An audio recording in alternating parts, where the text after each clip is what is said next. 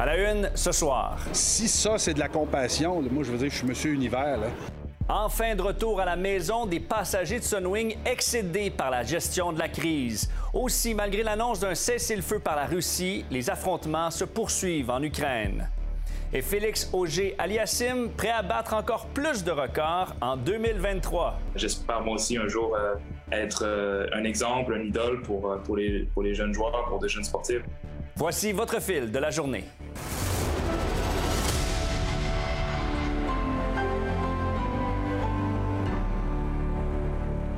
Bon vendredi. On n'a pas fini d'entendre parler de la crise chez Sunwing. Même si l'entreprise a offert ses excuses à tous ses voyageurs hier, bien, plusieurs d'entre eux digèrent toujours pas d'avoir été laissés à eux-mêmes pendant plusieurs heures, voire plusieurs jours, incapables de rentrer au pays et incapables de rejoindre le service à la clientèle de l'entreprise. Ils étaient nombreux à rentrer aujourd'hui à l'aéroport Montréal-Trudeau. Véronique euh, Dubé, tu les as suivis, tu les as accueillis. Bonsoir. Bonsoir, Étienne. Qu'est-ce qu'ils t'ont raconté, là? Oui, Ben écoute, euh, il y avait encore quand même quatre avions de Sunwing en retard là, qui accusaient beaucoup de retard Ah aujourd'hui. Donc, j'ai rencontré des voyageurs, oui, hein, qui avaient la peau un peu rougie par le soleil, mais surtout les yeux rougis par la fatigue, parce que plusieurs d'entre eux ont dû attendre leur avion une vingtaine d'heures, imagine. Donc, il y en a qui sont restés couchés à l'hôtel, à l'improviste. Donc, ils veulent des remboursements, mais aussi des réponses. Et ils ne sont pas le seul, parce que le comité permanent des transports va se réunir pas plus tard que lundi dans le but de mettre de la pression sur l'entreprise pour qu'elle vienne s'expliquer. On est Au total, on parle d'un beau gros retard de 18 heures. Si j'additionne tout, là, on, on était neuf jours partis, six jours dans le resort, puis trois jours à, à poireauter. comment euh, vous vous sentez? Je peux pas tout dire à la caméra, mais disons que la frustration est là. En communication, là, il y a trois principes de base. Présence, action, compassion. Sunwings a manqué la présence à l'hôtel, a manqué euh, la navette et rendu à l'aéroport, j'avais l'impression que Sunwings le savait parce que la raison que le pilote nous a donnée quand on est embarqué dans l'avion ce matin, c'est il dit on était dans l'avion plus de 10 heures, donc on ne pouvait pas revenir. Là, là c'est- vous parlez d'heures de, pilotage, mais la première raison, c'était pas la météo? Ben, c'est parce qu'il y a, il a- il était trois heures au dégivrage. Donc, ça s'accumule. Au cours des dernières heures, les dirigeants de Sunwing se sont dit profondément désolés d'avoir déçu leurs clients. Nous avons connu des échecs flagrants dans la mise en œuvre de notre réponse au retard causé par les conditions météorologiques difficiles, dont les perturbations conséquentes ont limité notre capacité à repositionner les aéronefs et les équipages dans d'autres aéroports afin de pouvoir atténuer les retards des vols. Si ça, c'est de la compassion, moi, je veux dire, je suis Monsieur Univers. Là. J'avais cinq enfants tout seul à la maison, pas de nounou. On s'en fiche. Comment vous êtes organisé? Euh, J'ai eu la chance d'avoir ma soeur qui m'a dépanné. Êtes-vous en colère? Voulez-vous vous faire rembourser? Ah oui, oui, là, c'est sûr que là, il y a compensation. Je perds une journée de travail. Euh, Avec cinq enfants, c'est qu'un salaire, c'est c'est important. hein. Donc, euh, ouais, ouais, non, là, on... il va y avoir réclamation derrière, c'est sûr. hein. Alors je dirais ça peut toujours opérer euh, en toute impunité, euh, comme si le passager n'avait aucun droit, comme si on était dans un pays de la République de banane qui, fait en sorte que la compagnie fait ce qu'il veut. Donc on doit faire valoir nos, droits, les chartes et tout ça. Et je pense que les passagers sont en droit d'aller même jusqu'à un recours collectif. Et je pense également que l'Office de, de- transport doit, euh, mettre ses culottes et être très sévère avec cette compagnie. Bon, on a juste donné un nouvel hôtel, puis euh, ben, ils nous ont logés pour la nuit, ils nous ont donné de l'argent, puis euh, ça... Est-ce que tu comptes te faire rembourser? Ouais, ouais, on s'est déjà fait rembourser. là. La réclamation, c'est pas facile. euh. On s'est fait rembourser. ouais. Ce qu'on peut pas reprocher à Sunwings, c'est sa constance.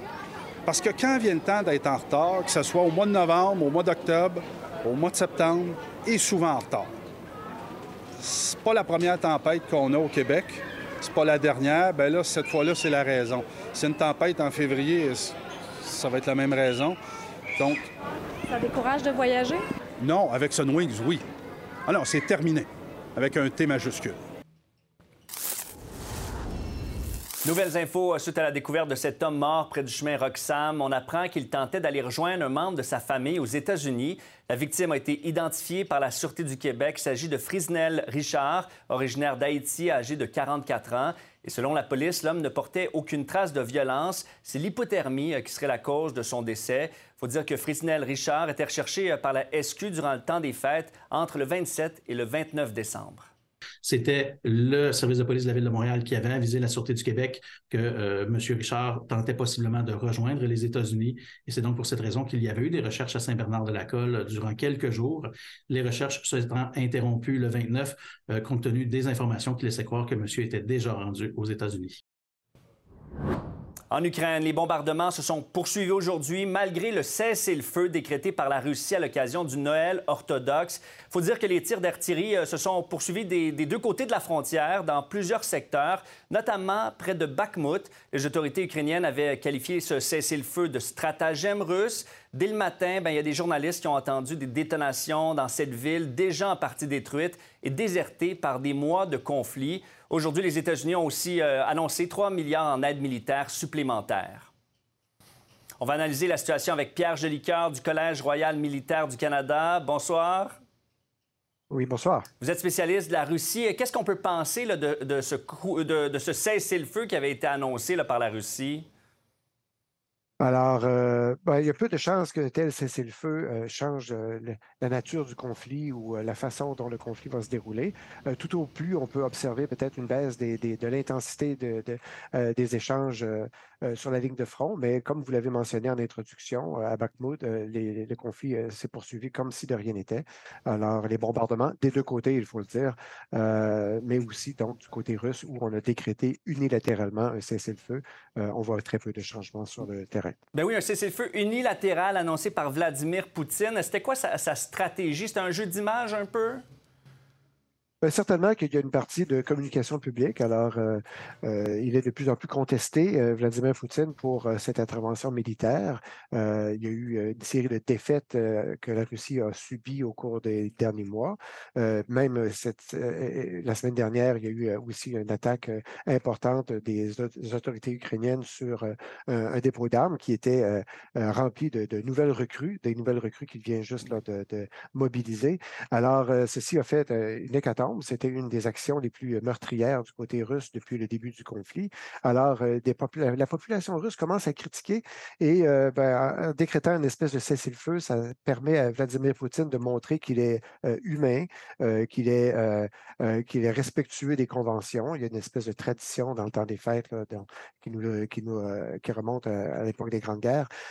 donc, de décréter une espèce de cessez-le-feu, une, accalmie pour, pour cette période un peu, un peu spéciale. Mais il faut faut dire aussi que l'Ukraine avait demandé un tel cessez-le-feu pour l'autre Noël, celui euh, que nous avons euh, fêté en Occident, donc, euh, et, ça avait été refusé du côté russe. Alors, on voit que si, si on veut soutenir cette espèce de convention, ce n'est pas, ce n'est pas à tous les coups valide du côté, du côté russe. Mais dans quelques jours, dans, ça, fera, ça fera un an bientôt, ce, conflit en Ukraine. avec, avec, ce qu'on sait actuellement, est-ce qu'on peut penser quand même que les combats vont reprendre de plus belle dans les prochains jours?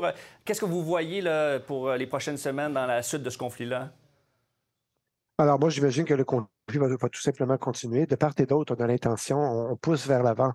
Euh, on, ne cherche pas à négocier, on cherche à, mobiliser davantage de troupes, de moyens militaires et euh, finalement de, continuer le conflit. Euh, en, Russie, on a fait la mobilisation et du côté ukrainien, maintenant, on reçoit de plus en plus d'armes du côté occidental qui nous provient de l'Occident. les Ukrainiens qui, forts de leur victoire de, de l'automne, ils ont réussi à reconquérir une partie des territoires perdus au nord et dans le sud. Alors euh, maintenant, ben, on vise à, amplifier, à, reprendre davantage de terrain et on vise même éventuellement à reprendre la Crimée. Reprendre la Crimée, vous pensez que, ça va aller jusque-là? Vous pensez que l'Ukraine pourrait vouloir aller dépasser donc, euh, la, frontière actuelle là, et reprendre ce territoire-là de la Crimée?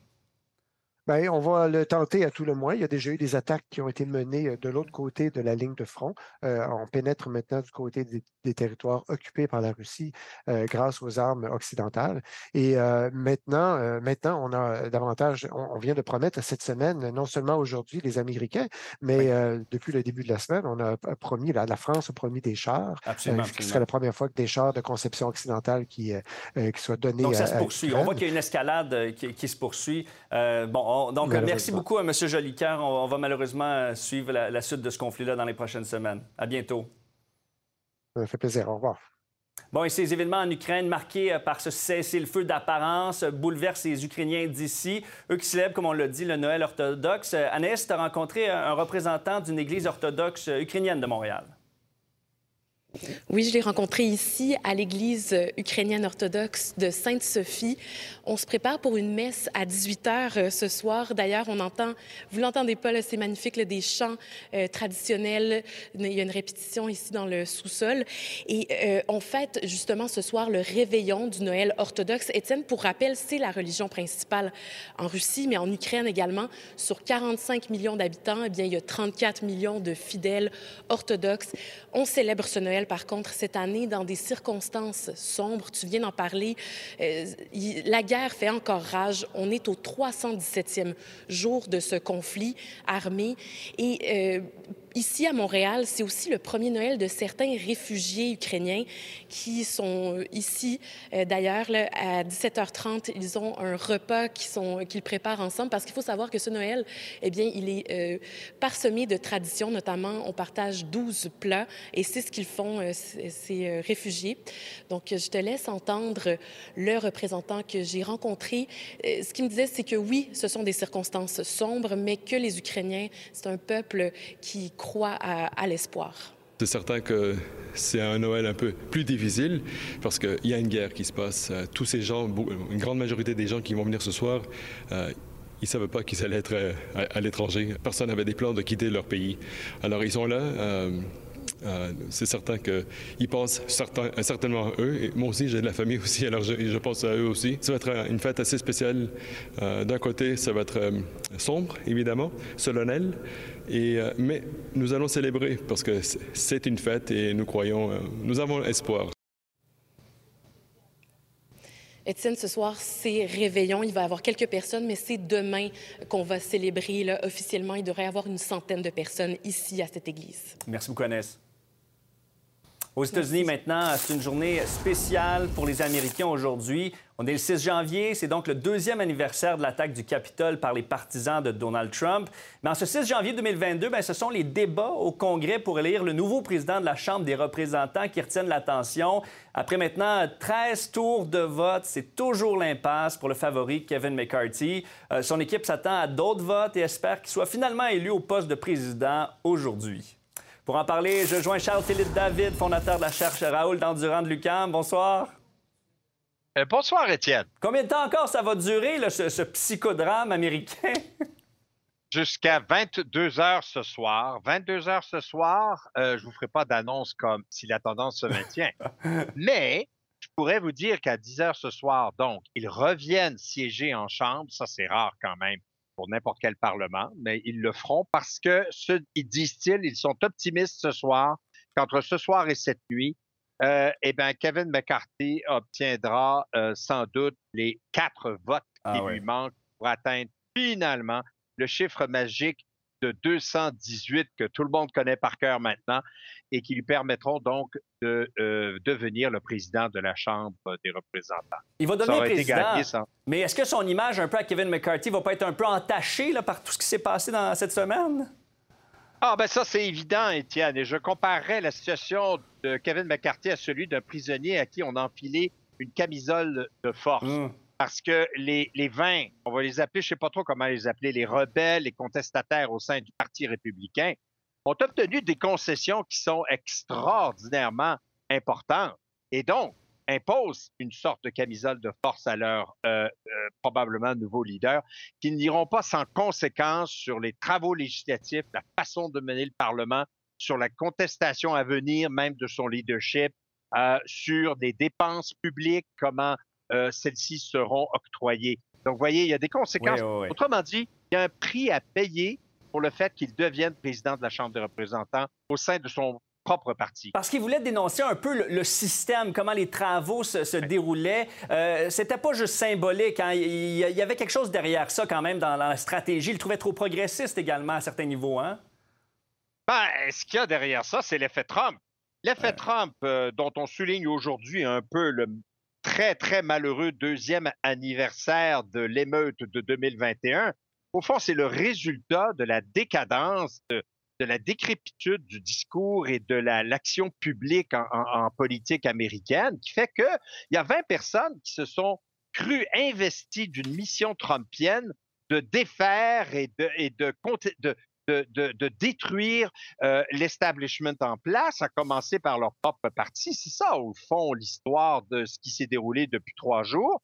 Et euh, ça va laisser des conséquences. Ça, c'est très, très clair. Et je voudrais quand même souligner une anecdote. Hein. Il y a un de ces contestataires du nom de Matt Gates, qui est probablement celui le plus en vue des 20 euh, qu'on mentionne depuis, ou 21 depuis trois jours, représentant de Floride, hier a désigné par vote Donald Trump, ah lui, comme étant son choix pour être le président de la Chambre. Alors, c'est vous dire euh, comment ce discours public, cette action politique s'est dégradée au cours des années? Est-ce que ce qui s'est passé dans les derniers jours pourrait profiter aux démocrates, au Parti démocrate, là? Ah, j'écoute vous répondre, ça profite déjà aux démocrates. Ben, c'est bien sûr que Joe Biden, il glousse en voyant ce qui se passe, en disant c'est du bonbon, amenez-moi-en comme ça pendant les deux prochaines années, j'ai vraiment de bonnes chances d'être réélu. Oui, il est évident que le Parti républicain, depuis trois jours, s'est fait harakiri. Et puis, franchement, son image publique est ternie par ces querelles internes.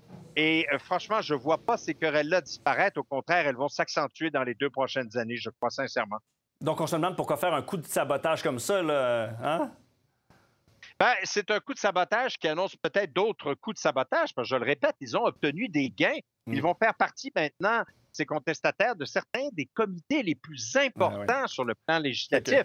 Donc, ils vont avoir un pouvoir d'influence euh, qui va être, avoir des, ça, va être, ça va être divertissant lorsqu'on suit la politique américaine dans les prochaines semaines. Merci beaucoup, Charles-Philippe David. À bientôt. Bien, bonne soirée. Bye-bye. Le plus grand salon de la technologie et de l'électronique, le Consumer Electronics Show, le CES, bat son plein. C'est à Las Vegas où on va retrouver Bruno Guglielminetti. Bonsoir, Bruno.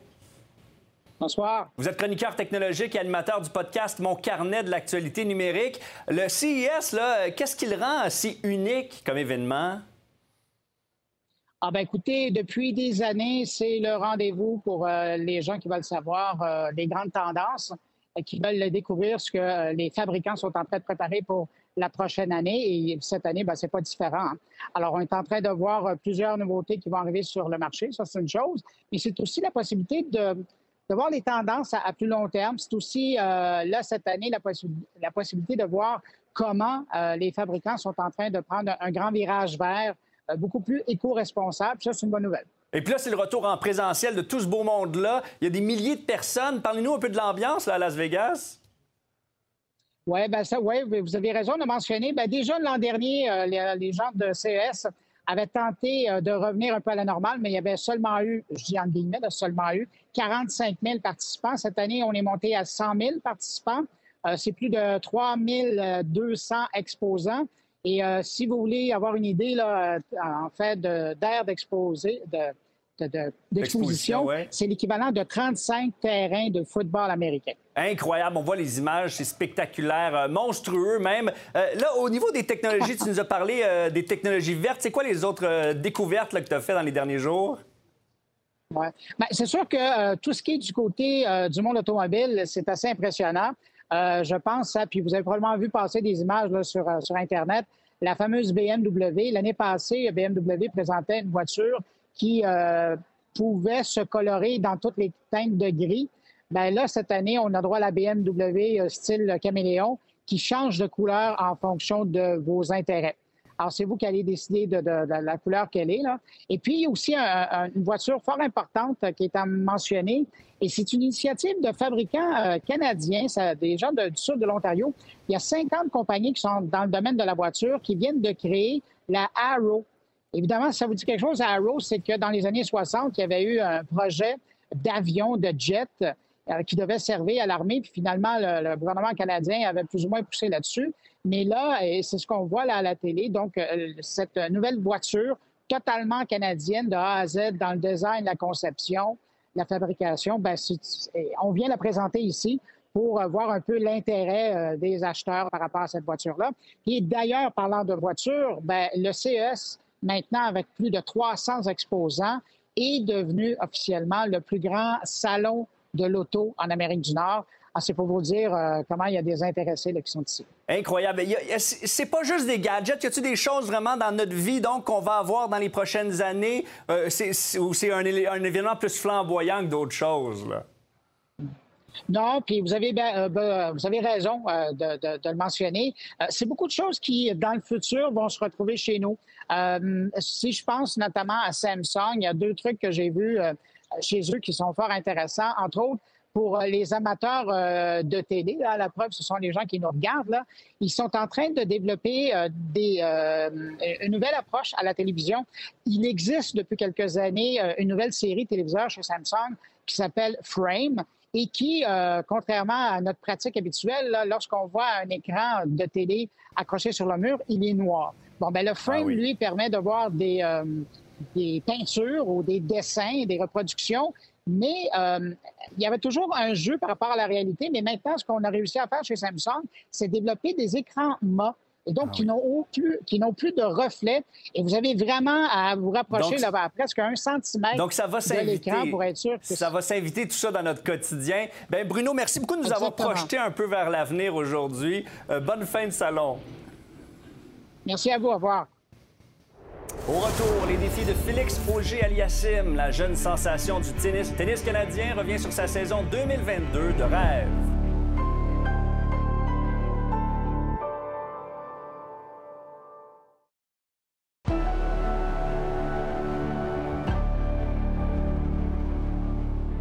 La dernière année de Félix Auger-Aliassime a été exceptionnelle. Le joueur de tennis canadien est maintenant classé au sixième rang du classement mondial de l'ATP. On l'a vu briller à la Coupe Davis, notamment alors qu'il a vécu un automne de rêve. Et il a de grandes ambitions pour la prochaine année, comme il me l'a confié il y a quelques jours.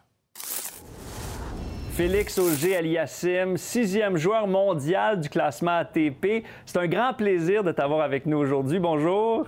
Bonjour, le plaisir est pour moi.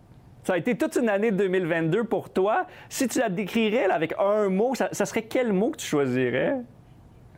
Euh, magique, euh, parce que c'est magique en émotion surtout. Euh, moi, être joueur de tennis, c'est pour les émotions que je peux y vivre. Autant quand je suis sur le cours, quand je suis avec mon équipe, quand je suis avec mes coéquipiers, par exemple, durant la Coupe Davis qu'on a gagnée. Oui. C'est vraiment des moments unique et, magique en émotion. Donc, euh, une, très belle année. Quels ont été tes, grands moments au niveau des, performances sur le cours, pour toi, les moments les plus mémorables?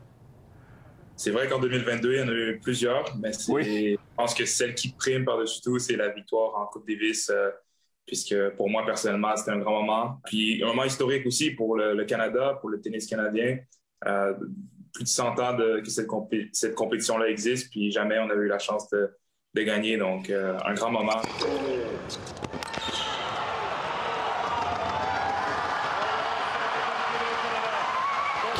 C'est vrai qu'on t'a vu courir vers ton père. C'était extrêmement touchant comme moment. Hein? Pour toi, c'était important d'aller le voir, d'aller le saluer. Qu'est-ce que vous vous êtes dit? Oui, c'est important puisque tout a commencé avec lui. C'est incroyable que lui a vécu beaucoup de choses, c'est ça, dans sa vie déjà avant que je naisse. Euh, comme, comme immigrant, puis, euh, euh, puis moi d'être né au Canada, puis d'avoir eu toutes ces chances-là, mais de, de se dire, on, a grandi avec ce rêve d'être un jour professionnel de tennis. Il y a eu beaucoup, beaucoup d'heures sur le cours, de travail, beaucoup de sacrifices pour toute la famille. Il n'y a pas grand-chose qui a été dit, mais c'était juste qu'on l'a fait. C'était un peu, on l'a fait, on a réussi, puis on était très, très contents et très fiers. Ça a été un automne extraordinaire pour toi. En octobre-novembre, tu as eu 16 matchs consécutifs, 16 victoires consécutives, euh, trois tournois de suite en simple aussi euh, que tu as remportés. Qu'est-ce qui a provoqué ce déclic chez toi cet automne? Là? Ben, dans une année, pour moi, de tennis, ben, parce que si je regarde les années précédentes, il y a toujours eu des, certaines vagues, des hauts et des bas. Puis euh, j'ai connu un US Open difficile, j'ai perdu dès le deuxième tour. Euh, je suis revenu chez moi, euh, me reposer, me réentraîner. Euh, je suis allé jouer en Coupe Davis avec l'équipe du Canada. Là-bas aussi, je me suis entraîné, entraîné. Donc, ça a été un peu un reset pour moi, de, ça, de remettre les pendules à l'heure, de, voir ce que je devais améliorer. Puis aussi mentalement, de me dire, OK, il reste un dernier sprint pour finir l'année. donc, essayer de faire le mieux possible. Je pense que d'un côté, c'est une genre de défaite à l'US Open qui était un, un bien par après. Donc, j'essaie de le voir aussi comme ça, que des fois, il y a des défaites qui, qui peuvent nous faire du bien aussi. Évidemment, tout au long de l'année, tu as rencontré euh, plein d'autres stars du tennis euh, et tu as même assisté au dernier match de Roger, Federer euh, et tu as même pu échanger quelques mots avec lui. Qu'est-ce que vous vous êtes dit? Moi, il a pris ça, le, moment de me souhaiter une très grande carrière, la meilleure carrière que je puisse avoir. Donc, je pense que c'est ça, il y a une appréciation mutuelle, puis il souhaite vraiment le, mieux. Donc, c'était court, c'était une courte phrase, mais ça voulait dire beaucoup pour moi. J'espère moi aussi un jour être euh, un exemple, un idole pour, euh, pour, les, pour les jeunes joueurs, pour des jeunes sportifs. Donc, c'est drôle comment les, choses vont vite. Les choses vont vite, le temps avance. Et tu as dit cette année, j'ai tout pour devenir numéro un mondial. Hein? Euh, est-ce que tu crois que ça va se passer en 2023? Est-ce que c'est ça ton objectif? Une idée, ça dépend aussi des autres joueurs. Des joueurs comme Novak Djokovic, Carlos Alcaraz, qui sont de, très bons joueurs qui méritent aussi d'être à, cette, à cette place de numéro un mondial. Mais je crois que oui, dans ma carrière, euh, j'ai ce qu'il faut. Euh, je pense que ça m'appartient. C'est entre mes mains aussi de devenir le meilleur joueur possible. Puis si j'arrive à faire ça, je pense que je pourrais être un jour euh, le meilleur mondial. Mais il reste beaucoup de travail encore à faire. Et on sent un peu dans tout ce que tu nous dis que ton objectif, c'est d'atteindre le, meilleur de toi-même. Hein. C'est un peu ça le message que tu veux envoyer aux gens, atteindre son plein potentiel. Avec les années, j'ai appris justement à, me concentrer uniquement sur ce que je contrôlais. Puis je pense que c'est une des grandes raisons pour laquelle je, suis rendu où je suis aujourd'hui, c'est que j'ai essayé de, juste euh, me concentrer sur, euh, sur ce qui est essentiel pour moi, puis, euh, puis d'arrêter avec les comparaisons. Puis ce que je veux faire, moi, dans ma, dans ma carrière, dans ma vie, c'est de ne pas avoir de regrets à la fin, de me dire que j'ai fait le maximum, j'ai tout essayé. j'ai été j'ai travaillé fort aussi à chaque jour. Donc, c'est comme ça que j'aborde ma carrière, puis j'espère que ça va me mener très haut. Bien, merci beaucoup, euh, Félix, pour l'inspiration. Euh, c'est une belle euh, manière de voir la vie et tu nous inspires depuis plusieurs années déjà et de plus en plus. On te souhaite une bonne année 2023. Merci, à vous aussi. À très bientôt. Au revoir. C'est l'heure de retrouver notre animatrice des bulletins locaux. Bonsoir, Lisa Marie. Bonsoir, Étienne. Il y a six semaines, la disparition d'Eduardo Malpica faisait les manchettes. Homme de Trois-Rivières disparu dans des circonstances vraiment nébuleuses. Là. Et là, sa conjointe, quand même, garde toujours espoir de le retrouver vivant. Hein? Oui, malgré le mystère entourant la disparition. Hein. Chloé Dugas, qui garde espoir, elle a l'impression quand même de faire du surplace depuis un moment. Elle n'a pas beaucoup plus d'informations que depuis la disparition le 26 novembre. Elle a trouvé un peu de réconfort dans le fait que la SQ lui aurait certifié qu'il y a bel et bien eu un acte criminel de poser envers son conjoint au bar Le Zénobre. Au-delà de ça, ben, personne ne comprend ce qui a pu se passer. Eduardo, c'est un père de famille. Ils ont un fils de 4 ans. C'est un professeur de cégep, un militant impliqué. Il n'a pas d'historique en matière de santé mentale ou de consommation. Et pourtant, il n'a donné aucun signe de vie depuis le 26 novembre. On écoute un extrait de l'entrevue. Le fait qu'après 44 jours, il soit toujours disparu, qu'on n'ait pas de nouvelles, pour moi, ça fait aucun sens. Eduardo, il est du genre à m'envoyer des messages textes à tous les jours, même quand je travaille. Si je réponds pas pendant deux, trois heures, il est inquiet, il a peur que ce soit passé quelque chose. Donc, c'est absolument impossible qu'après 44 jours, il ait donné aucun signe de vie. C'est pas normal du tout, du tout. Donc, entrevue complète sur nouveau.info et au film Mauricie dans un moment. Merci beaucoup. Bonne soirée. Bonne soirée.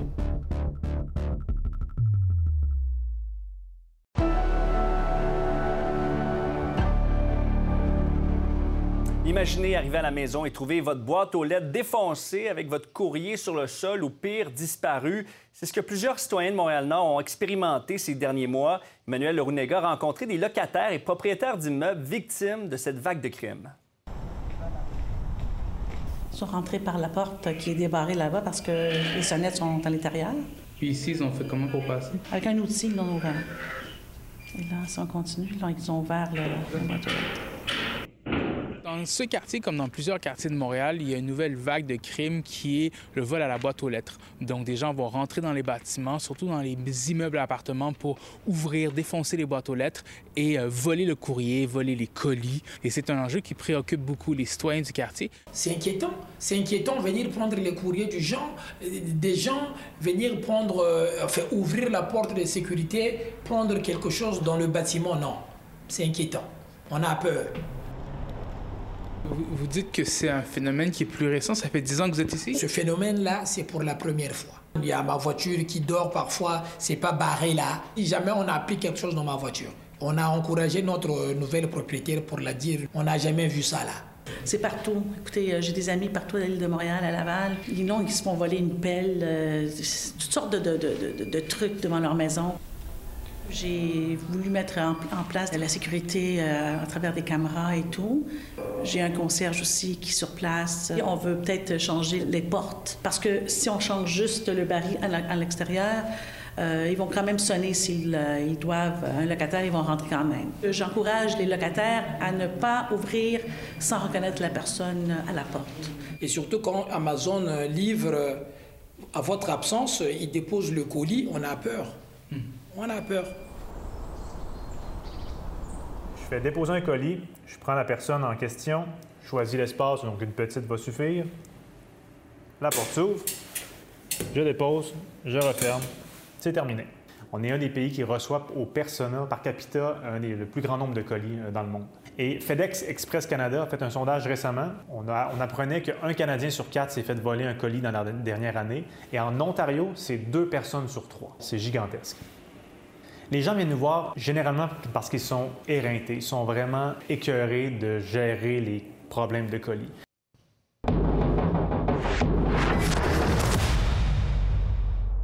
Plus de 30 jours dans le noir, c'est ce qu'ont vécu de nombreux résidents du Triangle de glace, la fameuse zone particulièrement touchée pendant la crise du verglas de 1998.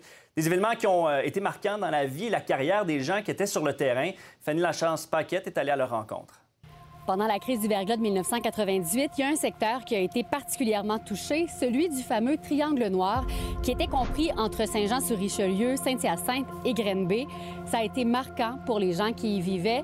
Je suis replongée dans les souvenirs d'un producteur agricole, d'un animateur radio et d'un maire de l'époque.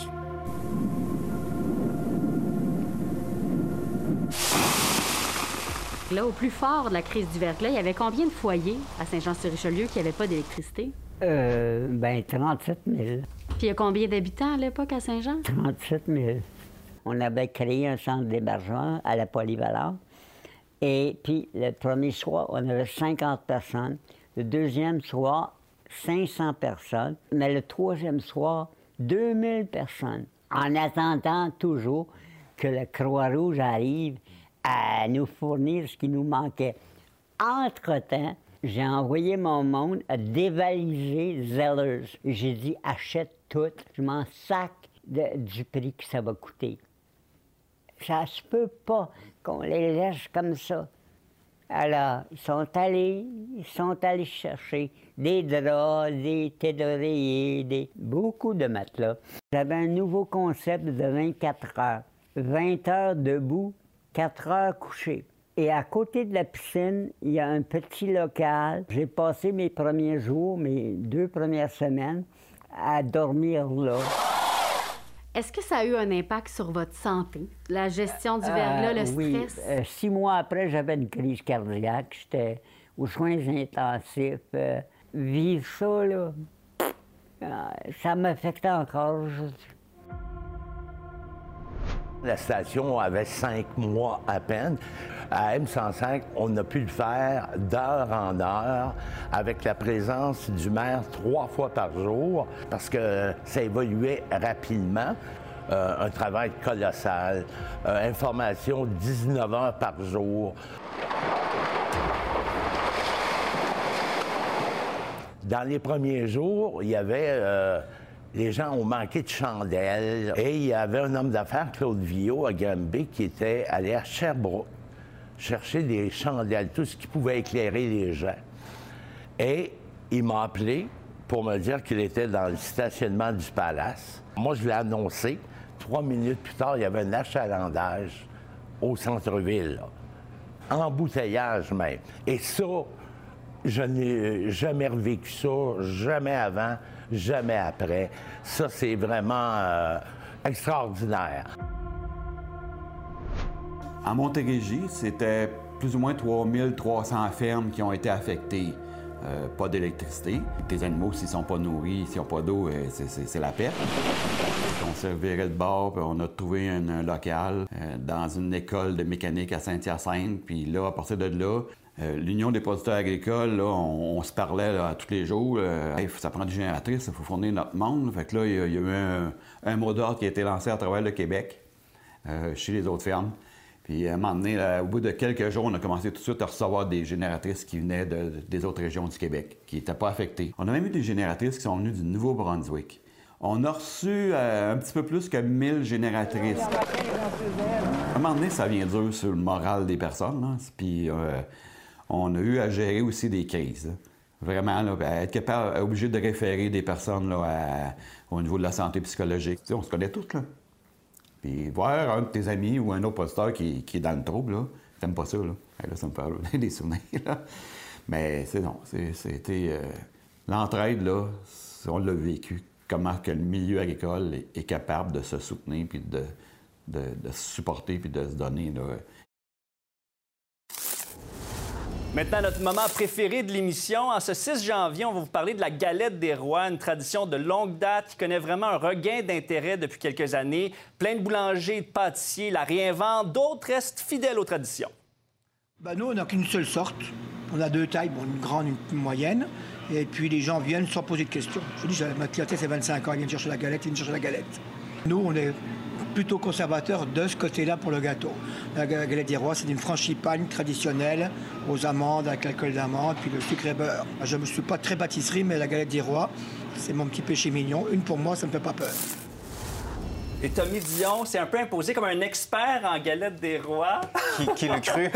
T'es t'es critique culinaire, on peut dire. Hein? Ouais. T'as ton propre blog, le Cuisinomane. Et puis, dans les dernières années, t'as développé un- une, certaine passion pour la galette. Hein? Ben, quand même, tu sais, avec des beaux ingrédients comme ça, c'est difficile de développer une passion. euh, c'est quand même un bel, c'est un bel événement, puis c'est une tradition qui gagne, euh, qui est de plus en plus populaire. C'est vrai qu'avant, au Québec, on célébrait pas tant euh, la fête de la galette des rois. Ça vient d'où, en, en fait, Ben, en exactement? fait, euh, si on, c'est un peu nébuleux au côté historique, là, mais on doit retourner à l'époque romaine. Euh, on célébrait l'Épiphanie quelques jours après le solstice d'hiver. C'était la seule journée dans l'année où les esclaves étaient, étaient libres, étaient relâchés. Ensuite, le christianisme a repris un peu euh, la fête des rois, l'Épiphanie, et il célébrait, commémorait euh, l'arrivée des, des trois mages euh, en offrant les, les- les offrandes au, euh, au petit Jésus. Et puis là, ben, avec les années, on est en 2023, mais aujourd'hui, on célèbre pas tant pour ces raisons-là. Pas mais tant pour l'épiphanie. ben, on célèbre, oui, c'est l'épiphanie, Certain. mais tu sais, on célèbre ça, c'est un événement qui est. On se rassemble, tu sais, on se rassemble en famille avec des gens qu'on aime, on partage un bon repas. Tu sais, c'est une autre. euh, c'est une autre occasion d'avoir du plaisir puis de partager des, lors de la table. Donc, à la fin du repas, on coupe euh, la galette. Celui qui tombe sur la roi de la soirée. C'est fun. Ça une fait belle des tradition. Puis Ben au oui. Québec, c'est ça. Est-ce que c'est vrai qu'il y a un, un regain d'intérêt pour euh, la galette des rois? Ben oui, parce que moi, j'ai connu l'existence de la galette des rois euh, à l'université quand j'ai commencé à côtoyer des Français. Oui. Parce que c'est une, justement, c'est une tradition qui est française. Et euh, il y a de plus en plus de Français qui viennent à Montréal, partout au Québec. Et bouche-à-oreille, c'est une tradition qui mérite à, à- à être partagée. Parce que Et- c'est bon. Parce que c'est bon. Parce que- Il y en a- et là, tu nous en as apporté deux. Là, faut qu'on en apporté parle, oui. C'est l'éléphant dans la pièce. là. Oui, exactement. Donc, j'ai cette magnifique galette qui vient de la pâtisserie euh, relativement haut de gamme chez Potier.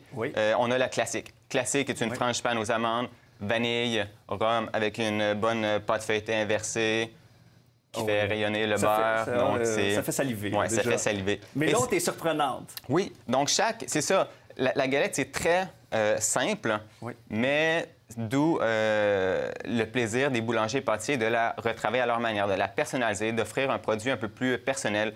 Celui-ci, pour moi, c'est l'exemple parfait. C'est une collaboration entre Blé de Pays, qui est un boulanger, c'est Maxime le boulanger. Euh, il y a vraiment des bonnes valeurs. Euh, il travaille uniquement avec des, euh, des producteurs, des artisans du Québec euh, pour faire... euh, pour, il travaille les- uniquement les grains anciens. Il fait du pain au levain. Il est super bon. Il, il a collaboré avec euh, Maison Bonbec, Loïc, qui fait des pralines lyonnaises. Donc Et les puis c'est à l'intérieur, on veut voir. oh, oh, découpe- Découpe-nous là. Il faut voir l'intérieur qui est spectaculaire.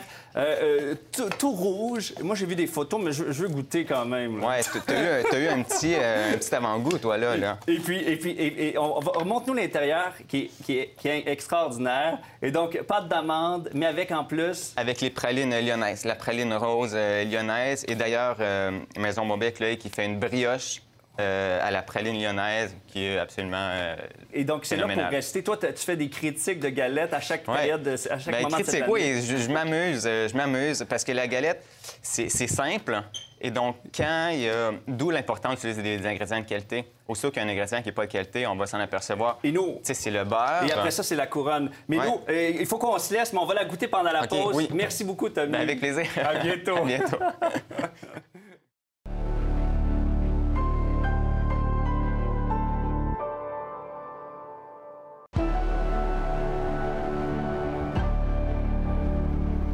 Sur les réseaux sociaux, il y a de plus en plus de personnes qui s'improvisent coach de vie en nutrition ou en santé euh, mentale. Notre collaboratrice Geneviève Peterson a écrit euh, une chronique sur le phénomène sur notre site internet nouveau.info. Bonjour Geneviève. Salut. Qu'est-ce qui t'a amené euh, à écrire là-dessus? Parce que c'est vrai que sur TikTok, sur Instagram, on en voit beaucoup là, des gens qui veulent nous donner des conseils de toutes sortes. Hein? Ben écoute, je pense que c'est le nouvel an qui m'a amené à, écrire là-dessus parce que qui dit nouvel an dit résolution, mais dit aussi euh, plein de contenus sponsorisés parce que ces gourous-là, que je les appelle de la santé mentale et physique, savent très bien que le premier de l'an, ben on a tous et toutes des résolutions, euh, que ce soit de devenir, euh, je sais pas moi, eh, avoir une meilleure santé financière ou avoir une meilleure santé physique. Puis j'ai vu des publications où les gens disaient, moi j'en ai ras-le-bol, je suis tannée un du mot gratitude, euh, de l'expression pensée d'abondance, euh, de me faire faire euh, dire tout le temps que si ma vie fonctionne pas comme je veux, c'est moi le problème et que je peux régler ces problèmes-là à coup de formation. Donc, c'est pour ça que j'ai écrit là-dessus, parce que ça, ça nous envahit à ce temps-ci de l'année. Ben, ça nous envahit et l'ironie, c'est qu'on en envoie, des fois on critique, on commente dans les messages, puis les algorithmes font qu'on en voit encore plus. Là, là, là, tu mets le doigt sur une affaire parce que c'est vrai qu'on critique ça et que ça peut nous embêter, mais souvent, si les plateformes de médias sociaux nous poussent ce contenu-là, c'est que l'algorithme lui chuchote à l'oreille qu'on a cliqué sur un contenu si apparentant ou qu'on a des intérêts qui touchent à ces questions-là. Euh, mais moi, je mets au défi quiconque de ne pas cliquer sur des affaires qui ont l'air un peu miraculeuses. C'est sûr que, tu sais, quand tu vis un petit passage à vide et que là, tu vois une vidéo passer, je ne sais pas, moi, sur TikTok, où une gentille madame t'explique comment elle s'est sortie de sa dépression euh, avec des techniques de méditation, euh, puis que tu es bien découragé, tu peux te dire, ben pourquoi pas? Pourquoi je ne l'essaierai Ouais. pas? Et c'est ça qui me fait peur, en fait, c'est que c'est une industrie qui s'appuie sur la détresse des gens, euh, sur les insécurités physiques des gens, beaucoup des femmes, et qui capitalisent là-dessus. Et il y a énormément d'argent qui peut être fait en se- justement se basant sur nos petits complexes. Ben oui, parce que tu as constaté que plusieurs veulent, veulent vendre des choses ensuite, veulent vendre des services, Ah. des formations de coach. Euh, Mm. Il faut rester imperméable à ça. C'est un peu ça ta conclusion? Le truc euh, qu'ils font souvent, c'est de dire j'ai une formation à 5000 dollars, Étienne, mais tu vois, tu peux pas passer à côté parce que là, je t'ai fait à 500 dollars.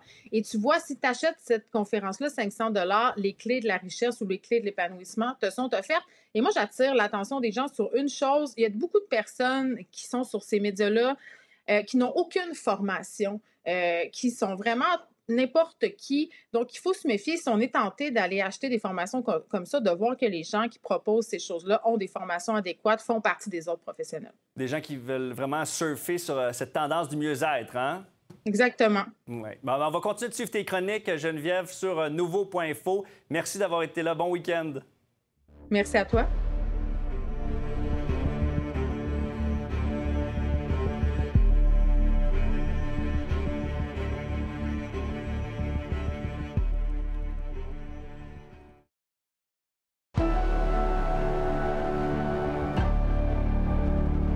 Sabrina, on te retrouve au 22 ce soir. Ouais, Bonsoir. salut Étienne. Bon, là, d'abord, piéton happé dans l'arrondissement Ville-Marie. Oui, effectivement. Donc, c'est survenu au cours de la dernière heure, en fait, juste un petit peu avant 17 h, à l'angle de la rue Papineau et du boulevard euh, René Lévesque, donc tout juste, en fait, à côté de, de nos studios. Euh, Donc, ce piéton qui a été happé, selon le SPVM, ce qu'on nous a dit, c'est que le piéton serait hors de danger. Il a été quand même transporté à l'hôpital de manière préventive. Mais Mm. quand même, ça nous rappelle euh, ce triste nombre de Ben piétons oui. qui ont été happés mortellement en 2022. Juste à Montréal, il y a eu 20 piétons qui ont été happés mortellement par, les, par des automobilistes. Et la mairesse Plante qui voulait justement Ben oui. euh, tenter de... ben, en fait, en 2023, la sécurité sera un de ses enjeux principaux. Alors, euh, c'est pourquoi que, ben, là, on en parle aujourd'hui et de se dire que ça commence quand même l'année Ah plutôt, ouais. euh, plutôt euh, mal. C'est vrai. Et au fil 22 ce soir?